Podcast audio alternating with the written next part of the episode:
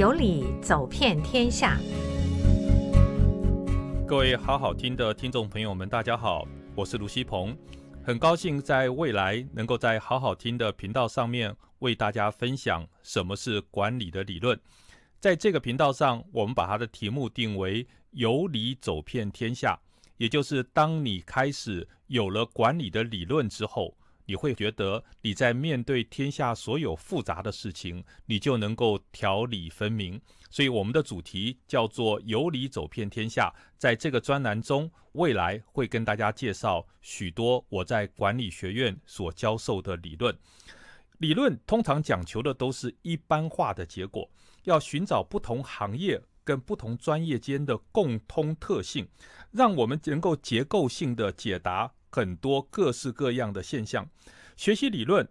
是为了要增加我们有更宽广跟严谨的视野，而改变我们的思考气质。听众朋友们，我首先要问大家的是：你讲理吗？我指的是理论的理。最近这几年，有很多专业的经理人在工作多年之后，纷纷都要回到学校去读 EMBA 的课程，来学习管理的理论，来增加自己的实务能力。但是呢，大学的教授多半都是具有博士学位，而博士的学位的训练是非常理论的。博士学位能够拿到他的文凭，靠的是学术研究，而不是实务研究。而你认为，这些在产业中专业的经理人回到学校读 EMBA 之后，能够在这群博士身上学到实务跟专业的能力呢？我有一个硕士学位是在美国取得的，我记得我的文凭上写的是工业工程硕士。我的博士学位也是在美国取得的，拿到文凭的那一天，我发现我的博士文凭上没有写着工业工程的博士，反而写的叫做哲学博士，上面并没有我科系的专业资料。这个时候，我向我的电机系、大船系的同学借他们的博士文凭看了一下，上面写的竟然也是哲学博士。原来这个世界上没有电机博士，没有大船博士，我们读的都叫做哲学博士。成为教授以后，我也看过新闻研究所、心理研究所的博士论文，居然也都看得懂。我突然了解一件事情：博士读的是理论哲学。但是回到刚开始的话题，大家回到 EMBA 跟博士学理论，而这些理论对专业有什么样子的帮助呢？谈到哲学，我们可能就要从孔子所说的“吾道一以贯之”来说起。孔子呢，他同时教授了礼乐射御书数，所以我们说孔子同时是教育家、音乐家、军事家、体育家、文学家跟数学家。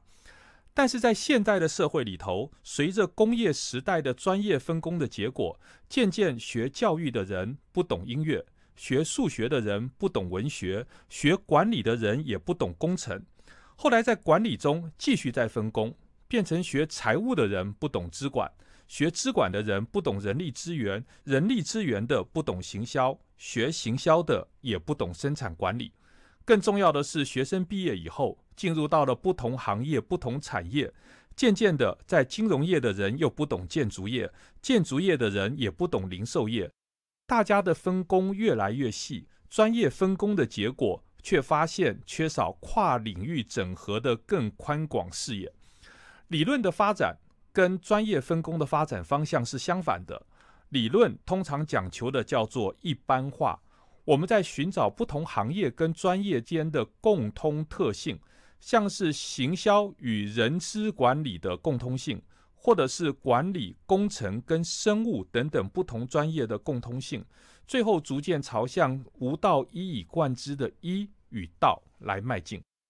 举个例子来说，在管理学有一个非常著名的理论，叫做一般系统理论。人们尝试用这个系统理论去解释各式各样的系统，而这个一般系统理论认为，所有的系统的共通特性呢，都是有输入、输出、处理，并且借由 feedback 回馈来控制整个系统。其实你不难发现，哈，我们在自然社会中所谈到的机械系统。消化系统、电脑系统、生态系统、组织系统等等系统的共通特性，不就是如此吗？其实，当你学会了一般系统理论之后，就能够让你结构化的去了解任何一种复杂的系统。在管理学中有另外一个理论，叫做生命周期理论，主张所有的事物都会随着时间的发展，会经历萌芽、成长、成熟、衰退 S 型的阶段。这套理论呢，有人用在产品设计。有人用在行销，有人用在策略，有人用在人事的生涯规划、软体发展等等，这也是事物的共通特性。